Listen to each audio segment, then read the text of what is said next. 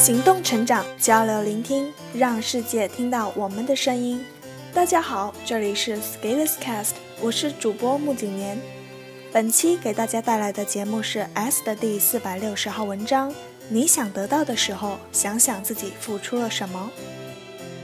我记得以前陈安之说过一句话，叫“宇宙是圆的，你发射出去的东西最终要回来”。虽然成功学为人诟病。但是陈老师的很多话还是有道理的，只是他自己做不到。然后还有一句话是“爱出者爱返，福往者福来”。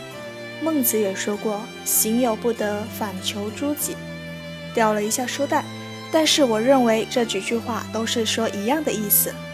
这些话语蕴含着一个重大的思考模式，那就是当我们想要什么东西的时候，先尝试去付出和给予。这个道理谁都懂。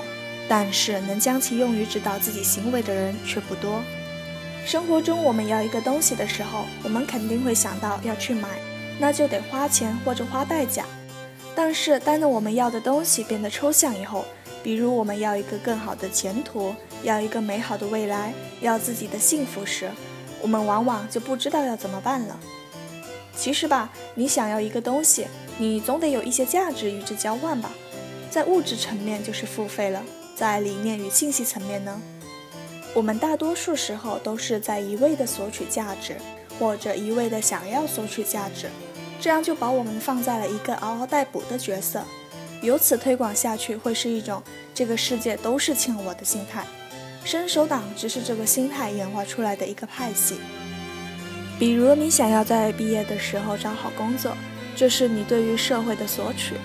对于自己的索取，那么你是否有想过，为了这一刻有长期的付出？比如你想要有幸福的生活，那么你为了这个质量的生活投入了什么，奉献了什么？比如你想要结识某个人，获取某些信息，那么你为了达到这个结果又做了些什么？互联网把世界拉得扁平，我们更加容易接触到以前无法接触到的人。然后我们天真的以为我们就是和他们是生活在一起的，于是我们满心欢喜的去连接、去询问，希望得到启发、获得价值。但是你们本身不是一个世界的人，你们只是正好在一个网络空间里相遇而已。但是很多时候我们是意识不到的，我们觉得自己有问题，全世界都有义务要帮助你；我们觉得自己遇到困难，所有人都应该给我声援和响应。但是世界本来不应该是这样的，你想得到的东西，别人没有义务去响应。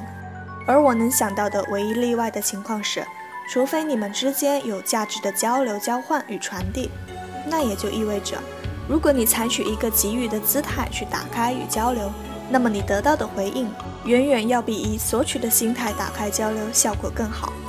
所以某种程度上，这又是个公平的世界。不管所谓的人脉，或者所谓的圈子，或者所谓的个人的成长与目标，最核心依赖的还是在价值的交换上。你想要获得多少的价值，你至少应该能付出多少的价值。从这个意义上，能被利用也是一种价值。同样的，你想要得到多少能量的东西，那你至少本身也能够给予那么多的能量，而这又构成了一个循环，那就是如果你本来没能量。你也无法得到更多的能量，那我如何打破这个循环？我在第二百九十四号文章里也提到过，付费是一个方案。在一百五十天的行动和实践之后，我又更加深刻地强化了这一观念：付费可能是唯一的一条突破循环、快速连接的方案。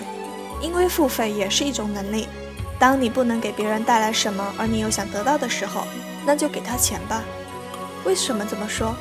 首先，我们一定要排除金钱稀缺性所带来的思考偏差，就是觉得谈论付费就是铜臭，这个偏见只会让我们越走越偏。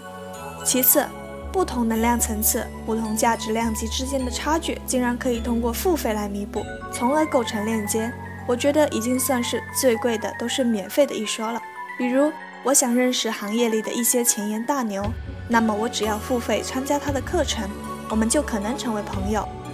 而理念和信息的分享能带来更多的价值，我觉得这个回报怎么算都是无比的划算的。可参见我的文章第四百五十八号。最后点题，在想得到的时候，先想想付出了什么。如果你什么也付出不了，那就给钱吧，至少付费也是一种能力。以上就是这篇文章的全部内容了，感谢你的收听，我是主播木景年，我们下期再见。